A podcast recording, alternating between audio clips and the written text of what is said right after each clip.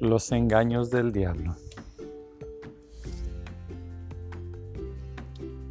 Dulcemente convenció a Eva de tener más de lo que ya tenía. Le dijo, no tienes por qué obedecer a Dios. Él te engaña, no morirás. No sabía la inocente Eva que Dios no engaña. Dios es amor y verdad. Ella lo conocía, pero no conocía la maldad del diablo. Y en su inocencia cayó. Y por consecuencia, todos nosotros en el día de hoy morimos, porque no podemos vivir con la carga de nuestros pecados. El diablo le engañó porque nosotros morimos. El diablo también le engañó porque le dijo, tendrás el conocimiento, la sabiduría y serás como Dios. Tal vez nuestra imaginación nos permite ser un Dios creador de todas las cosas, poderoso, fuerte, pero ¿sabes qué? Nos engañó.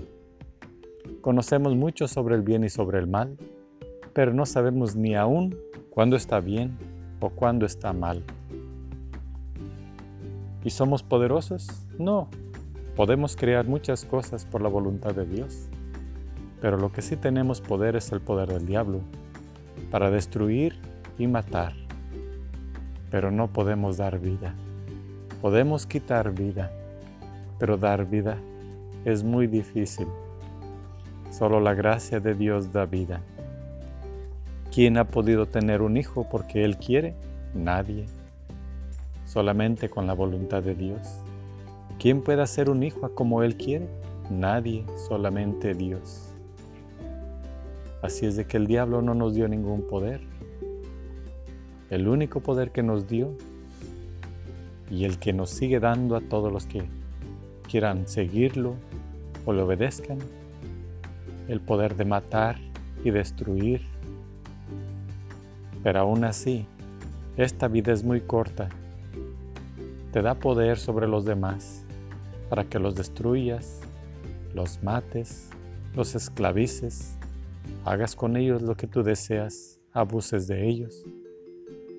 Pero sabes que también te está mintiendo porque dijo que no morirás.